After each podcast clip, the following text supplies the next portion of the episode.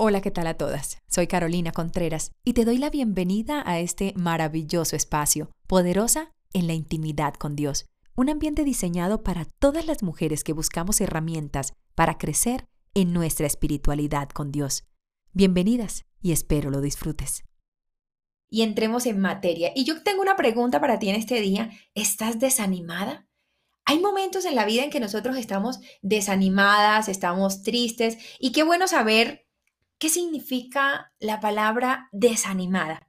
El estar desanimado es entrar en ese momento de, de desilusión, de falta de ánimo, de desaliento. También lo tenemos como un sinónimo, como decaimiento, apatía y depresión. Eso es estar desanimado. Es no tener ánimo para querer hacer las cosas, es perder como el ánimo, el aliento. Entramos en una depresión. Y a nosotras como mujeres que somos emocionales, hay momentos en la vida que nos pasa. Y yo quiero compartir con ustedes el Salmo 34 para que lo leamos. Y la palabra del Señor dice, y le voy a tomar unos apartes para que vayamos a hablar al respecto de esto. Y la pregunta de hoy es, ¿estás desanimada? ¿Te has sentido desanimada? ¿Qué hacer cuando estoy desanimada? ¿Qué hago si yo hoy me encuentro desanimada? Carolina, no sé, hoy me siento como desanimada, hay días que me levanto con más ánimo que otro, pero en estos días de la pandemia he estado, me he sentido como bajita de nota, que también lo llamamos así, me he sentido como bajita de nota, me he sentido como desanimada. Caro, ¿qué, qué, qué, qué me puedes decir? ¿Cómo puedo yo ir a la luz de la palabra? ¿Qué me dice el Señor en su palabra con respecto a, este, a esta situación que podemos vivir nosotras como mujeres? El ánimo. Y la palabra del Señor me dice en el Salmo 34. Primer punto, si yo estoy desanimada, sin importar cómo esté, siempre bendeciré a Jehová en todo tiempo. Dice el Salmo 34. El 1. Bendeciré a Jehová en todo tiempo y su alabanza estará en continuo en mi boca. ¿Qué pasa cuando yo me desanimo? No quiero bendecir a Jehová en todo tiempo. Entonces, ¿cómo está mi consagración al Señor hoy? ¿Cómo llego yo a ese punto de desanimarme en la vida? ¿Cómo es que yo, si vengo tranquila, orándole al Señor, buscándole al Señor, pero ¿en qué momento entró el desánimo en mi vida? Seguramente en el momento en que no estabas cumpliendo a cabalidad la palabra, donde dice, bendeciré a Jehová en todo tiempo. Entonces, en ese tiempo que dejaste de bendecir al Señor, entró el dardo del desánimo, entró el dardo de la depresión, entró el, el dardo de la desilusión y del desaliento porque nos hemos acostumbrado a creer que la búsqueda espiritual es solamente en un tiempo determinado. Y la palabra en el Salmo 24 me dice, bendeciré a Jehová en todo tiempo. Y yo siempre he dicho en mis charlas, en mis conferencias y demás, en la vida espiritual no tiene break. Y en esos espacios donde nosotros le damos ese break a nuestra vida espiritual, entra el desánimo, entra la depresión, entra la desilusión.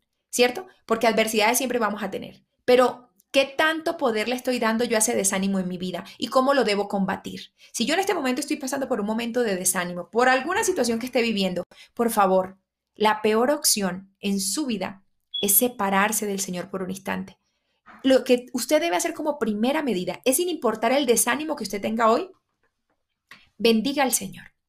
Porque el haberlo dejado de buscar a diario fue lo que le permitió a usted entrar en ese trance de desánimo. La segunda, el segundo punto que quiero que tengas en cuenta es buscarlo, que Él nos oye. La palabra del Señor me dice, bendeciré a Jehová en todo tiempo, su alabanza estará de continuo en mi boca. En Jehová se gloriará mi alma, lo oirán los mansos y se alegrarán. Engrandeced a Jehová conmigo y, y exaltemos aún a su nombre. El verso 4, amo el verso 4. Busqué a Jehová y él me oyó y me libró de todos mis temores. Cuando estás en esa situación de temor, cuando estás en esa situación de desilusión, de apatía, que no quieres, ya te sientes que ya no das más, que estás tan desanimada que sientes que ya perdiste todo. La palabra me dice que yo debo buscarlo a Él, que yo debo ir a esa presencia, porque la palabra no miente cuando me dice en el verso 4, busqué a Jehová y Él me oyó y me libró de todos mis temores. Cuando yo tengo desánimo, ¿dónde debo ir? Si el verso 4 me dice que Él me libra de todos mis temores, yo tengo que hacer realidad esta palabra en mi vida. Yo no puedo estar pretendiendo buscar soluciones mágicas cuando la palabra del Señor me está diciendo que si yo estoy desanimada, si yo estoy en un momento de apatía, si estoy en un momento de desilusión, de quebranto, de depresión, debo ir a la presencia del Señor y Él me librará de todos mis temores. Debemos poner a prueba nuestra vida llevándola a la presencia del Señor. Recuerden que nuestro peor enemigo somos nosotras mismas. Así que debemos luchar contra nosotros. El espíritu la verdad está dispuesto, pero la carne es débil. Por eso necesitamos velar y orar, dice la palabra del Señor.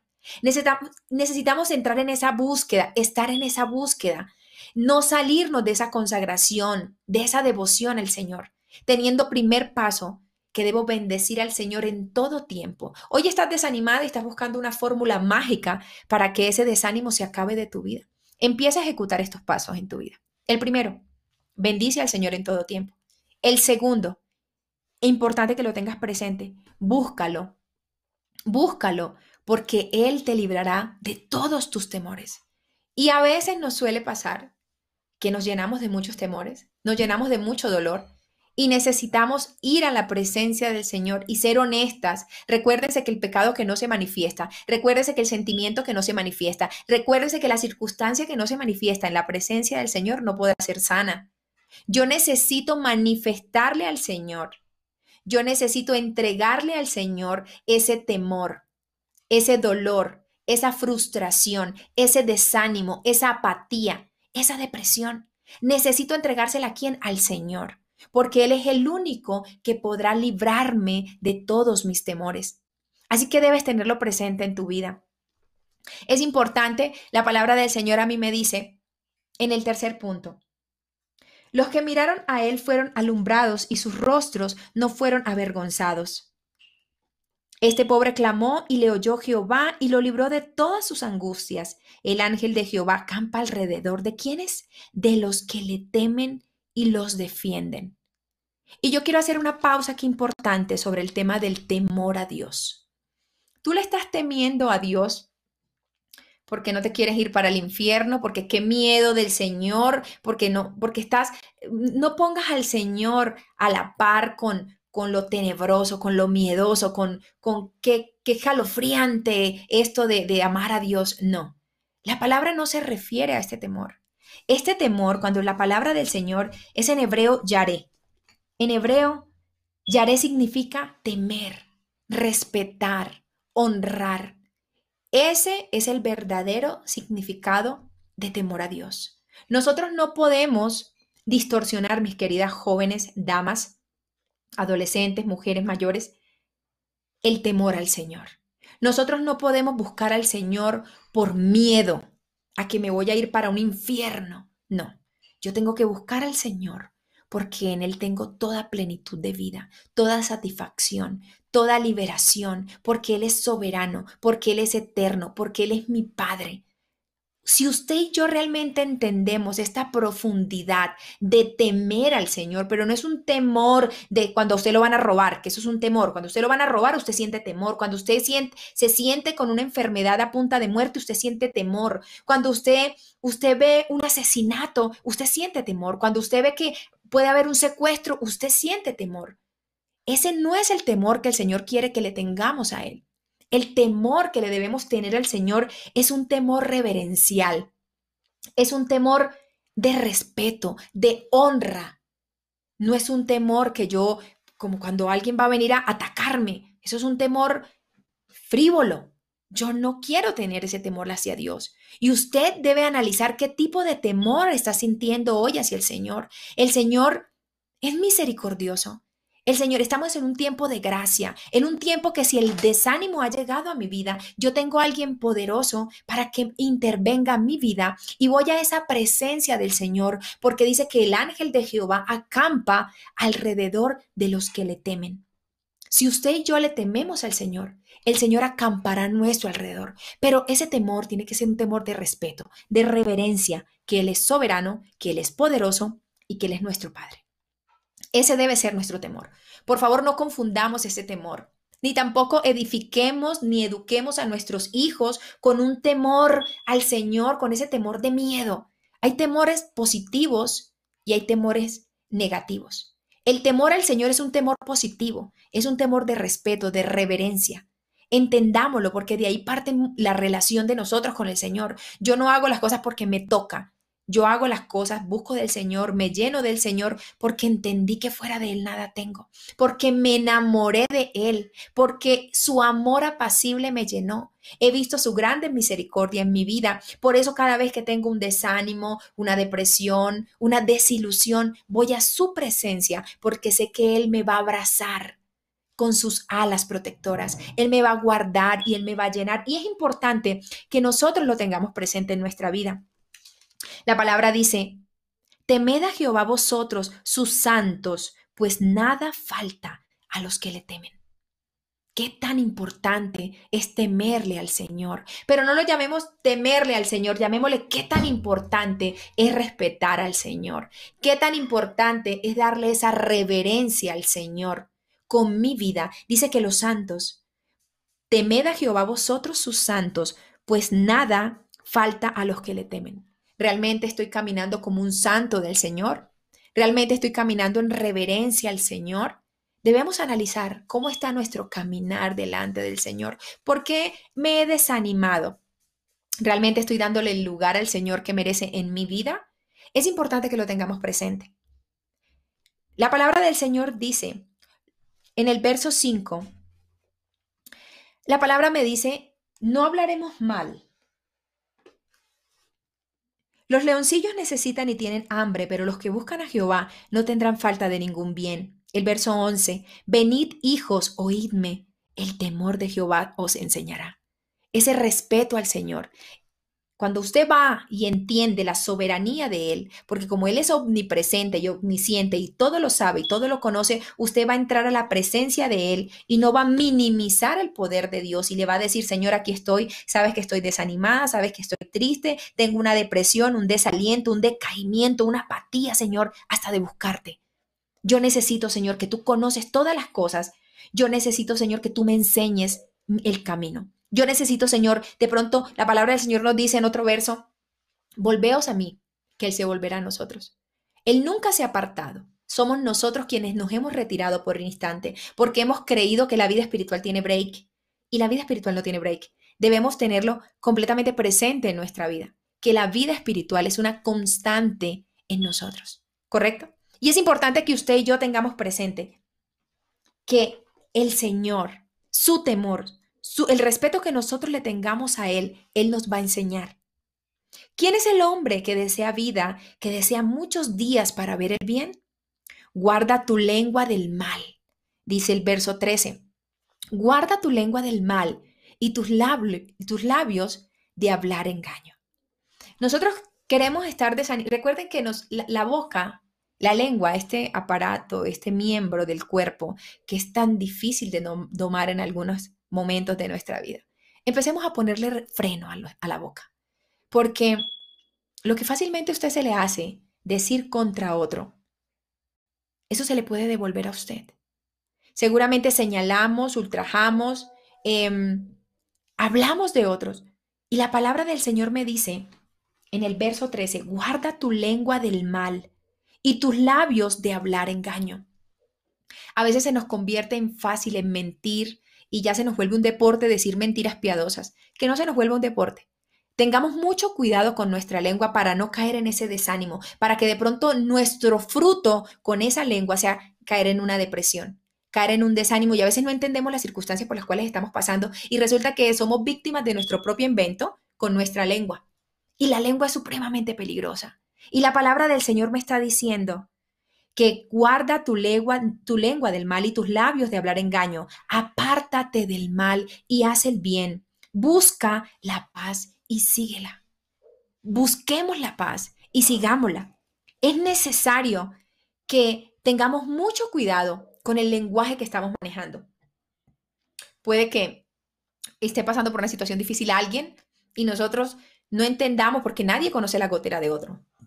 Nadie conoce la gotera de otro. Y es muy importante que usted y yo tengamos mucho cuidado en referirnos a la vida de los demás, porque cada uno tiene su propia cruz, cada uno cuenta con su propia cruz. Así que es muy fácil señalar la cruz ajena, es muy fácil mirar el problema del otro y pretender darle solución, pero cada uno tiene una cruz, cada uno tiene un problema y cada uno debe darle una resolución. Así que tenga mucho cuidado con lo que habla, porque usted puede ser víctima de su propio invento con lo que dice con su lengua.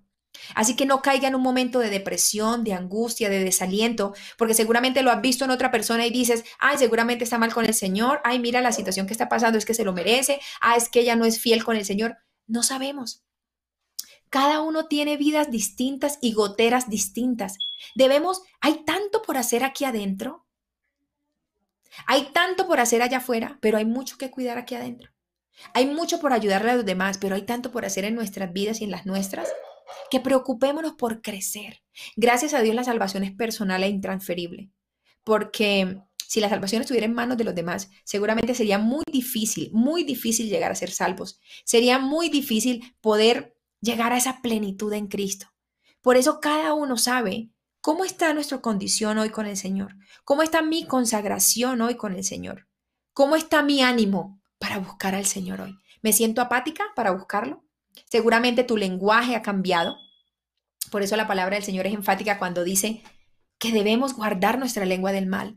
Seguramente ese lenguaje que empezamos a tener y se vuelve tan folclórico en nuestra vida hace que nos retiremos de esa presencia del Señor, hace que nos vayamos alejando poco a poco Ten mucho cuidado con el lenguaje que estás manejando y que ese lenguaje no te lleve a una depresión, que ese lenguaje no te lleve a una ansiedad, que ese lenguaje no te lleve a un desánimo y a un desaliento en esta búsqueda del Señor o en las diferentes circunstancias que podamos tener en nuestra vida. Dice, los ojos de Jehová están sobre los justos y atentos sus oídos al clamor de ellos. En el número 5, Dios quiere oír los corazones quebrantados. Dios quiere oír corazones quebrantados. Cercano está Jehová a los quebrantados de corazón. Cuando uno está desanimado y a veces no quiere buscar del Señor, lo mejor que tenemos que hacer es buscarlo. Es lo que más rápido tienes que hacer. Ah, es que no tengo ganas de orar. Ve a orar más rápido. Eso es como cuando tú no quieres ir a la iglesia, cuando en los tiempos de no pandemia, que decíamos, ay, es que no tengo como ganas hoy de ir al servicio. Y preciso, te obligabas a ti misma en tu propia, en contra de tu propia voluntad, e ibas al servicio y había una palabra poderosa para ti. Y tú dices, ay, qué bendición de servicio, casi me lo pierdo, pero menos mal que vine. Así mismo pasa cuando empieza el desánimo y la apatía espiritual. No sientes ganas de buscar del Señor y dices, ay, no voy a orar. Por el contrario, si sientes eso, ve rápido y dile al Señor, Señor, no tengo ganas de orar. Aquí estoy. Señor, no tengo ánimos de buscarte. Señor, ¿qué está pasando en mí? Seguramente estás teniendo muchos tiempos en break con el Señor. Seguramente no lo estás buscando y no le estás dando el lugar al Señor que le corresponde. Seguramente tu lenguaje cambió, ¿cierto? Y seguramente no estás entrando en esa presencia del Señor con un corazón contrito y humillado. Es muy importante que tengamos presente eso en nuestra vida. Estos puntos a seguir, a veces leemos la palabra por leerla y no nos detallamos punto a punto, versículo a versículo, lo que el Señor nos quiere decir en su palabra. Y debemos tenerlo presente en nuestra vida porque es la única manera para nosotros salir de esos cuadros depresivos, esos cuadros de ansiedad, esos cuadros de desánimo espiritual, de desaliento o por algunas circunstancias que estemos viviendo, porque a veces no son desánimos espirituales, sino físicos, de circunstancias, desánimos circunstanciales que tenemos en nuestro diario vivir. Pero nosotros debemos tener claro, debemos tenerlo clarísimo, que nuestro paso número uno es entrar en esa presencia del Señor. Y el Señor dice que cuando Cercano está Jehová a los quebrantados de corazón y salva a los contritos de espíritu. Muchas son las aflicciones del justo, pero de todas ellas le librará Jehová. Siempre, siempre habrá aflicciones, siempre habrá adversidad, siempre habrá dificultad, pero hay una promesa. Hay una promesa en la palabra. Usted hoy puede estar pasando por una situación negra, gris, tormentosa, terrible, como joven, adolescente, mujer, casada, como eh, según tu situación. La palabra dice que muchas son las aflicciones del justo. No significa que porque estés pasando circunstancias terribles, negativas, de dolor, de desánimo, significa que estés mal. La palabra dice que muchas son las aflicciones de quién? Del justo. O sea que el justo pasa por aflicciones. Pero de todas ellas, y está la promesa, de todas ellas le librará Jehová. Sin importar la aflicción que tú y yo estemos pasando hoy. El Señor siempre nos va a librar. Pero ¿qué tenemos que hacer? Ya el verso 18. ¿Qué dice el verso 18?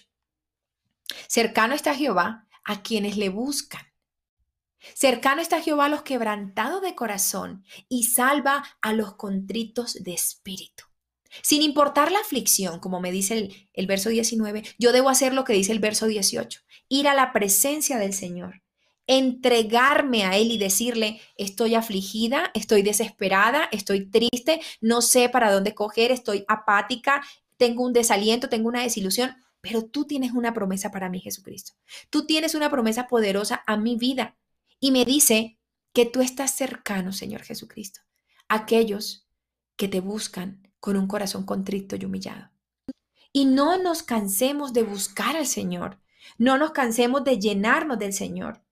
Dice que Él guarda todos sus huesos y ni uno de ellos será quebrantado. Espíritu. Sin importar la aflicción, como me dice el, el, verso 19, yo debo hacer lo que dice el verso 18, ir a la presencia del Señor, entregarme a Él y decirle, estoy afligida, estoy desesperada, estoy triste, no sé para dónde coger, estoy apática, tengo un desaliento, tengo una desilusión, pero tú tienes una promesa para mí, Jesucristo. Tú tienes una promesa poderosa a mi vida y me dice que tú estás cercano, Señor Jesucristo, aquellos que te buscan con un corazón contrito y humillado. ¿Cómo están tus oraciones hoy? Yo siempre he dicho que de oraciones frías no se pueden tener respuestas calientes. Debemos ser muy claros cómo estamos orando. ¿Cómo es ese momento de intimidad con el Señor? ¿Cómo estoy orando yo al Señor? Hola Señor, ¿qué más? ¿Cómo estás? Tengo una rabia, Señor. Mira, o realmente estás humillando, dándole el lugar que él se merece, entrando como cuando entras a esa habitación, cuando entras a ese lugar a, reunirte con esa persona supremamente especial, porque todo tiene un protocolo. Y cuando vamos a la presencia del Señor también debe tener un protocolo. Siga orando hasta que sienta. Siga buscando hasta que pueda sentir.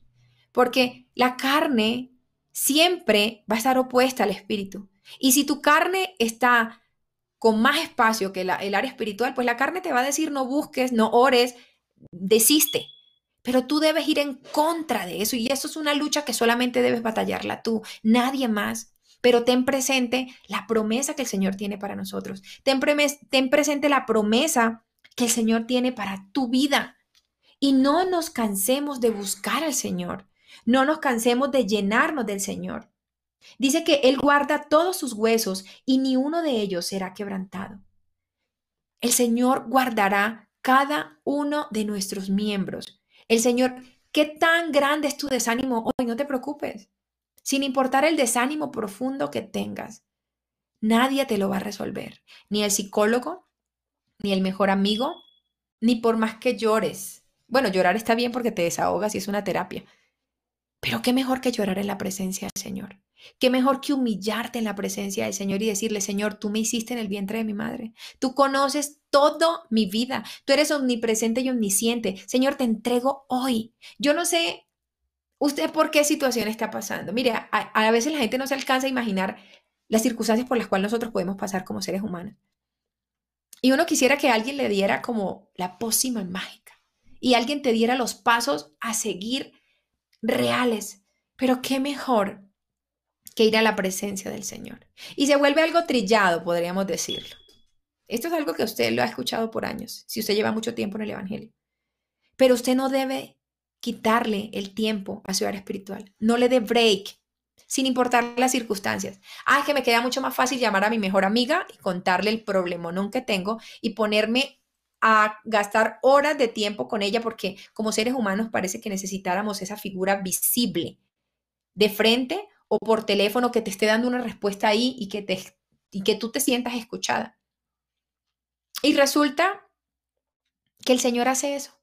El Señor realmente está ahí, está del otro lado, te está escuchando, sin importar tu dificultad, sin importar tu dolor, sin importar la situación.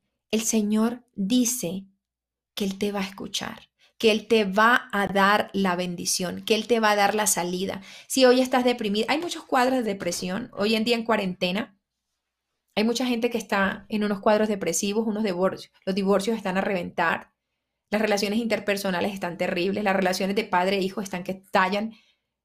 Pero ¿qué pasó? ¿En qué momento todo se empezó a salir de control? Seguramente porque le estamos dando break al área espiritual, le estamos dando ese espacio al área espiritual y el área espiritual no tiene break. Tú debes estar en una constante comunión con el Señor para que no le permitas al enemigo entrar esos cuadros depresivos, esos cuadros de desánimo, esos cuadros que de desaliento que te quieren apartar de la gloria, que te quieren apartar de la gloria de Dios, que te quieren apartar de la bendición del Señor. La invitación que yo te hago en esta noche es que sin importar la circunstancia que tú estés pasando hoy, por favor, bendice al Señor en todo tiempo. No te canses de buscarlo y bendecer. Ah, que no tengo ganas. Vaya, a en contra de su voluntad, arrodíllese. Poco a poco va a empezar a sentir ganas. Búsquelo, búsquelo al Señor, porque Él la oye. Bendígalo en todo tiempo y búsquelo porque Él sí la está escuchando. Él en todo tiempo nos escucha. Por favor, entienda y separe el real significado de temor a Dios. No viva con un temor represivo. La vida espiritual no es una dictadura. Téngalo presente. La vida espiritual no es una dictadura. El Señor no es un Dios dictador. Él es un Dios de amor, apacible. El enemigo nos pone en la cabeza, usted no es digna de entrar en la presencia del Señor, usted no es digna de buscarlo, usted no es digna, usted merece lo peor. Eso es lo que el enemigo quiere meterte en la cabeza. El enemigo quiere acabarte, destruirte, mujer. Y nosotras como mujeres que somos emocionales, fácilmente nos dejamos llenar la cabeza de cucarachas de lo que el enemigo quiere decirnos. Y no es viable que usted y yo a estas alturas del partido pretendamos creer que el enemigo va a tener poder sobre nosotros. Hay poder en el nombre de Jesucristo. Hay poder en el nombre de Jesucristo. Su vida ha sido sana y salva por la sangre de Cristo. Ha sido invocado el nombre de Él en su cuerpo, en su vida con el bautismo. Si usted está pasando por un momento de depresión, de ansiedad, no lo permita. Vaya a la presencia del Señor. Seguramente te va a costar porque sí, ya le diste mucho terreno al enemigo y ese terreno tienes que empezar a ganártelo nuevamente. No me siento conforme con mi vida, no siento que estoy bien, porque el desánimo viene de muchas maneras de mucha presión que tenemos allá afuera. Me siento que no estoy solterona, no me he casado, siento que no llego a la persona ideal, siento... Hay tantas situaciones por las cuales el enemigo se quiere meter en la vida de nosotras como mujeres. El enemigo encontrará muchas cosas, pero nosotros también tendremos muchas otras de dónde agarrarnos para recibir la promesa del Señor. ¿Estás desanimada? ¿Estás triste? ¿Estás deprimida? ¿Apática? ¿Qué estás esperando? Que alguien te diga, te doy la fórmula mágica, no, vea la palabra, vea tu intimidad con el Señor y derrámate en la presencia del Señor, porque el Señor no miente y tú debes ir a la presencia y decirle, Señor, tu palabra dice que tú no despreciarás jamás un corazón contrito y humillado. Hoy me presento ante tu presencia, Señor Jesús, con esta depresión, con este desánimo, con este dolor, con este desaliento. Señor, sáname hoy. El pecado que no se confiesa no evoluciona. El pecado que no se confiesa no es perdonado. Hay mucho pecado oculto, hay mucho pecado que no se confiesa y que el Señor difícilmente va a poder trabajar. Porque es que yo confesar vuestros pecados para que sean perdonados. Yo necesito confesarle al Señor y decirle, Señor, tengo un pecado oculto, Señor, tengo una depresión, una ansiedad, tengo tantas cosas en mí, porque hay muchas cosas ocultas. Te estás haciendo daño a tu propio cuerpo y hay que confesarlo. ¿Pero a quién? Al Todopoderoso. El Señor está allí esperándote a que tú se lo confieses. Yo no sé qué situación estás pasando, querida joven. No sé cuál es tu situación, no sé cuál es tu frustración, no sé cuál es tu dolor, tu rabia, tu ira. No sé cuál es, pero el Señor sí la conoce y al Señor no le podemos mentir y tú no le puedes mentir al Señor. Yo no le puedo mentir al Señor porque aún no está la palabra en mi boca y el Señor la sabe.